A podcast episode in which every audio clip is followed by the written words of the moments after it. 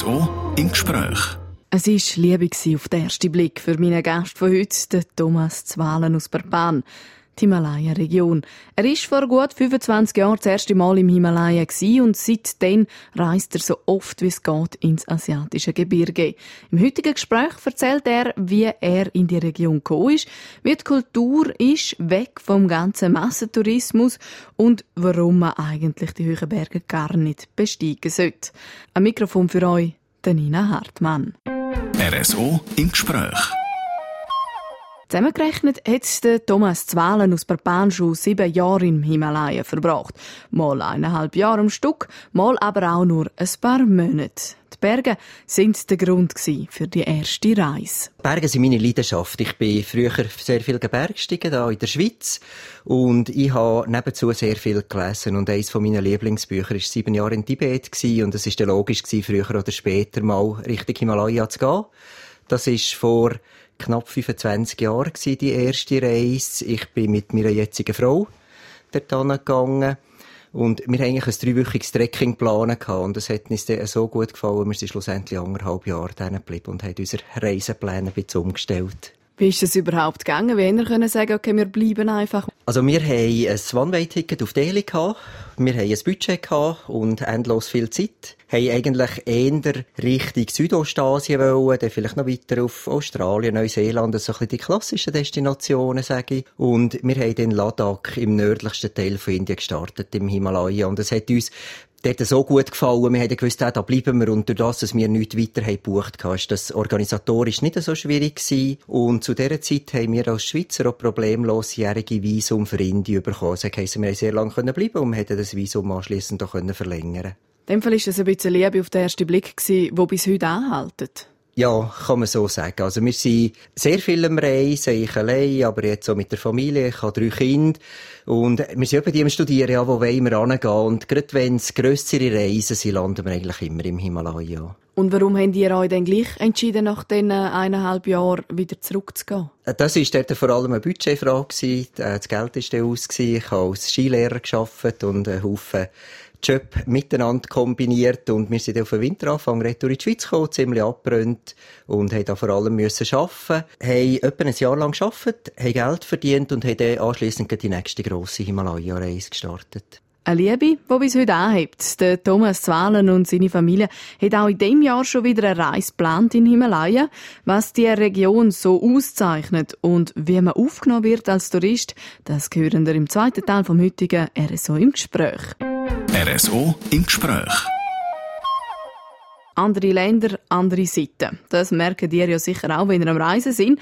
Auch der Thomas Zwalen und seine Frau haben das gemerkt, als sie vor gut 25 Jahren in Himalaya sind. Wir haben in einer Ecke vom Himalaya gestartet, in Ladakh, wo vor 25 Jahren noch nicht so touristisch war. Und da sind wir einerseits eine Attraktion gewesen, also die abgelegenen Gebiete haben die Leute häufig schon weit im Vorfeld gewusst, dass wir unterwegs sind. Und es sind aber auch vor Art her bis heute, wenn es mehr Touristen hat, sehr freundliche und vor allem sehr gastfreundliche Leute. Das ist so das, was mich vor allem beeindrucken tut und wahrscheinlich auch der Grund, warum ich immer wieder in Himalaya retour gehe. Und wie ist es mit der Kultur? Wie würden Sie jetzt Kultur im Himalaya beschreiben? Es ist äh, von Religion her eine buddhistische Kultur und das bringt es mit, dass es so sehr ein gemächliches Leben ist, was für uns als Reisende ja schön ist. Es ist äh, völlig unproblematisch vor politischer Situation und vor allem auch für Kriminalität her. Also da hat die Schweiz die höhere Kriminalitätsrate sicher mit Abstand wie die meisten Himalaya-Regionen. Man nimmt ja immer etwas mit, wenn man unterwegs ist, wenn man am Reisen ist. Gibt es auch Sachen, die Sie oder Ihre Familie persönlich mit heimnehmen in die Schweiz? Also gerade allenfalls die Gelassenheit auch. Ja, also einerseits haben wir immer volle Taschen. Wir haben äh, einen Haushalt, der schon schier halb ladakisch ist, könnte man so sagen. Sachen, die wir effektiv mitbringen.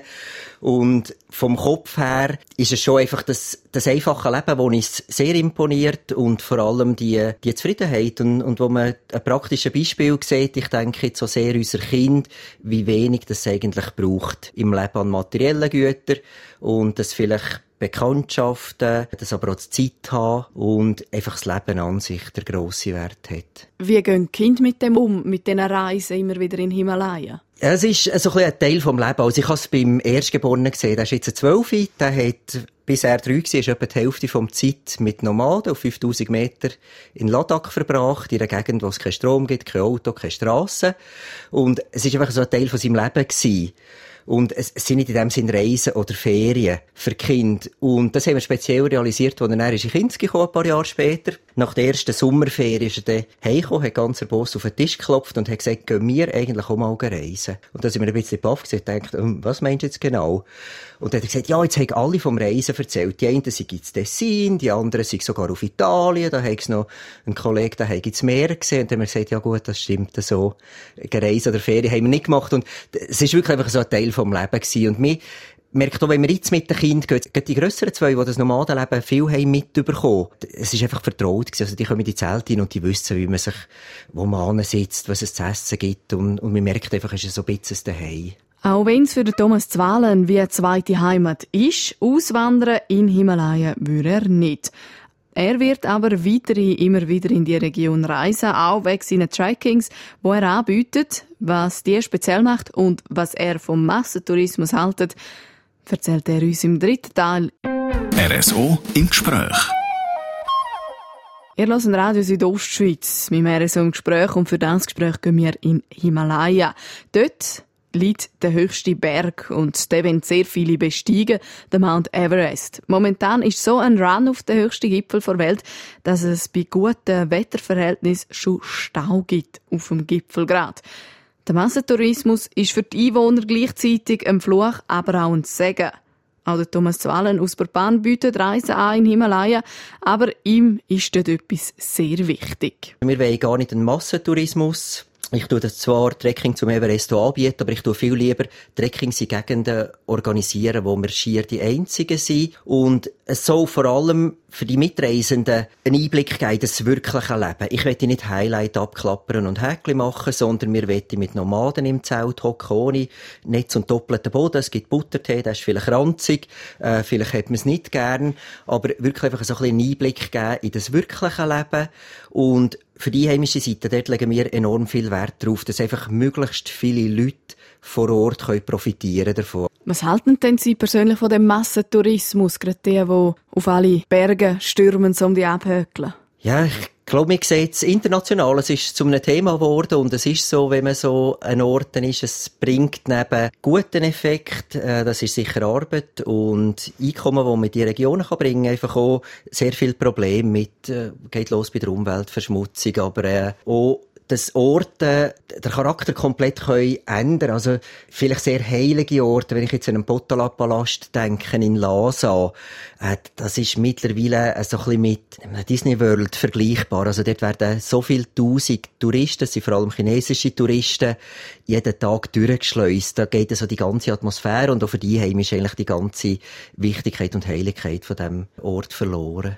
Wie viele Mal sind Sie persönlich schon auf dem Mount Everest gewesen? Ich tue gar keinen Gipfel besteigen. Im Himalaya aus noch ein paar Aussichtspunkte. Äh, wir machen Trekking und kulturelle Reisen.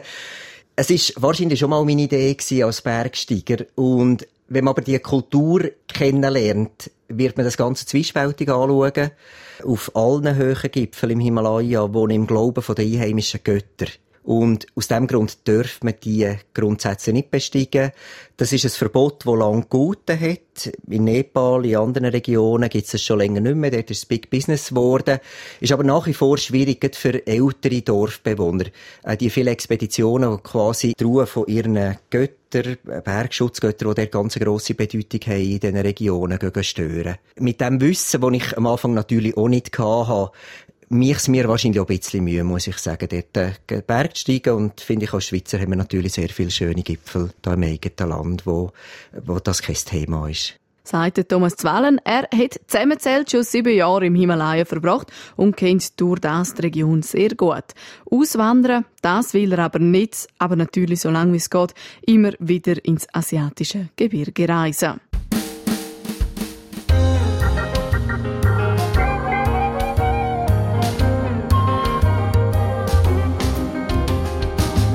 RSO im Gespräch.